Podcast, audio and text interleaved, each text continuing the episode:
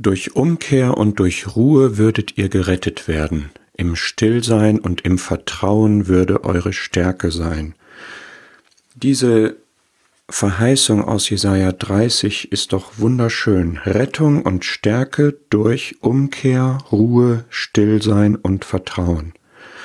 Wäre das nicht schön, wenn du und ich wie diese Wasseramsel in dem strömenden Fluss in einem unruhigen Umfeld so ganz ruhig sein könnten. Wie geht das praktisch? Ich möchte ein Beispiel aus der Bibel vorstellen, ein König, in dessen Leben ganz viel Ruhe war. Es ist Asa. Asa ist ein gutes Beispiel, von dem man lernen kann, wie man Ruhe findet, aber leider auch, wie man sie verlieren kann. Und ein Schlüssel in seinem Leben und auch für uns ist, Ruhe habe ich dann, wenn ich Gott gut kenne und mich auf sein Wesen, wie ich es erkannt habe, und auf seine Verheißungen stütze. I rest in your promises. Wir werden vier Episoden aus Asas Leben anschauen. Die erste Episode die wir jetzt vor uns haben, zeigt, wie man Ruhe bekommt, indem man umkehrt und Gott sucht. Diese Ruhe ist eine Ruhe nicht um passiv zu sein, sondern zur Aktivität. Wir werden dann sehen, dass man sogar im Kampf Ruhe haben kann, wenn man sich auf Gott stützt. Dass ein Volk eine Ruhephase zur Erweckung haben kann, wenn das Herz ungeteilt auf Gott ausgerichtet ist und dass man aber leider auch trotz solcher sehr, sehr guter Erfahrungen alles über Bord werfen kann und dann das genaue Gegenteil von dem erlebt, was Gott dem verheißen hat, der die Ruhe bei ihm sucht, nämlich Unruhe, Verlust, Niederlage und Tod. Schauen wir uns die erste Episode an. Das ist in 2. Chroniker 14, der Abschnitt von Vers 1 bis 6. Du kannst ihn ja in Ruhe mal lesen. Und auf diese Zeit, die dort beschrieben wird, wird in Kapitel 15 nochmal zurückgeblickt und das wollen wir uns parallel anschauen.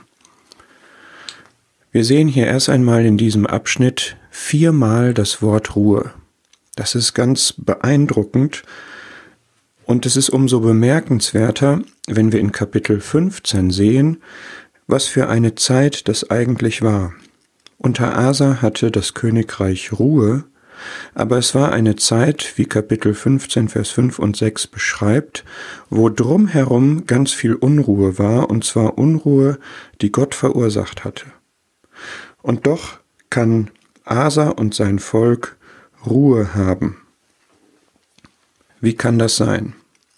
Hier wird beschrieben, am Anfang von Vers 2, und dann auch noch in Vers 4, dass Asa umkehrte zu Gott.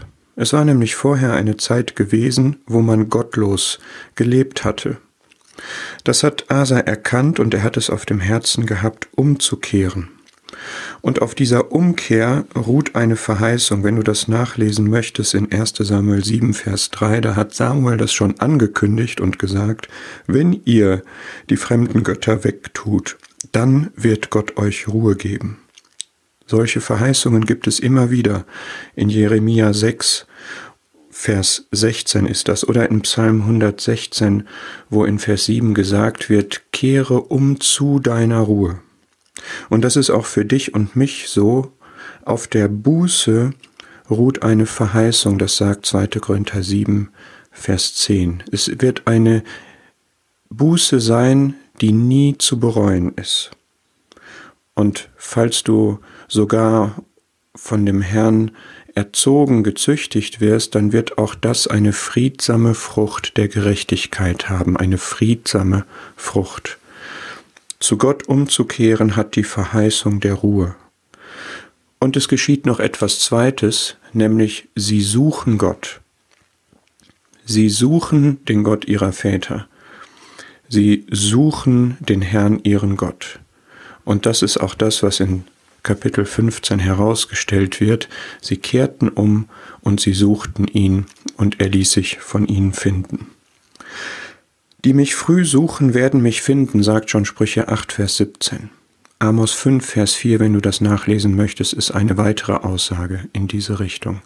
Es ist immer so ein Grundsatz durch alle Zeiten, dass Gott für die, die ihn suchen, ein Belohner ist. Hebräer 11, Vers 6. Auch für dich und mich. Wer sucht, findet. Eine Verheißung aus der Bergpredigt. Wir werden Ruhe finden, wenn wir zu dem Herrn Jesus kommen. Matthäus 11, Vers 28. Suchst du Gott, suchst du den Herrn Jesus? Vielleicht sagst du, ich habe ihn schon gefunden, ich habe mich zu ihm bekehrt. Aber gibt es in deinem Leben eine Situation, in der du umkehren musst? Oder ist es generell so, dass deine Lebensausrichtung ist, zu suchen, wer Gott ist, zu suchen, was Gott von dir will? Das ist gesegnet, das wird er belohnen. Gott ist ein Belohner für die, die ihn suchen. Und gerade diesen Zusammenhang drückt dieses und aus, was hier öfter steht. Sie haben ihn gesucht, sie haben Buße getan und das Königreich hatte Ruhe und er hat uns Ruhe verschafft und er ließ sich von ihnen finden. Das ist das Wesen einer Verheißung. Wer sich darauf stützt, erlebt, dass die Verheißung wahr wird durch den Glauben und durch Gottes Treue. Nun ist diese Ruhe aber, wie gesagt, nicht etwas, bei dem man sich ausruhen soll in einer Trägheit, in einer Passivität, sondern das Volk nutzt diese Ruhe, um aktiv zu sein, um zu bauen, um aufzubauen, um Wachstum zu haben. Und es ist ein weites Land vor diesem Volk, das sagt der Vers 6 in Kapitel 14. Und das ist auch für dich und mich wichtig, dass wir uns nicht ausruhen. Der Herr sagt, handelt bis ich komme. Er gibt uns Ruhe zur kraftvollen Aktivität. In der Ruhe liegt die Kraft, um da für Gott zu wirken, so wie du und ich beauftragt sind. Und so zeigt diese erste Episode, finde ich wunderschön, das, was Jesaja 30 sagt, durch Umkehr und durch Ruhe würdet ihr gerettet werden. Im Stillsein und im Vertrauen würde, würde eure Stärke sein. Und das wünsche ich dir und mir auch. Und denk für dein Leben bitte mal darüber nach. Gibt es etwas, von dem du umkehren musst? Gibt es etwas in deinem Umfeld, das dich bedrängt und ablenkt, was dir Unruhe machen will und wo das Rezept ist, Gott zu suchen, Gott voranzustellen in deinem Leben. Darauf ruht die Verheißung, wenn du umkehrst und ihn suchst, dass er dir Ruhe geben wird.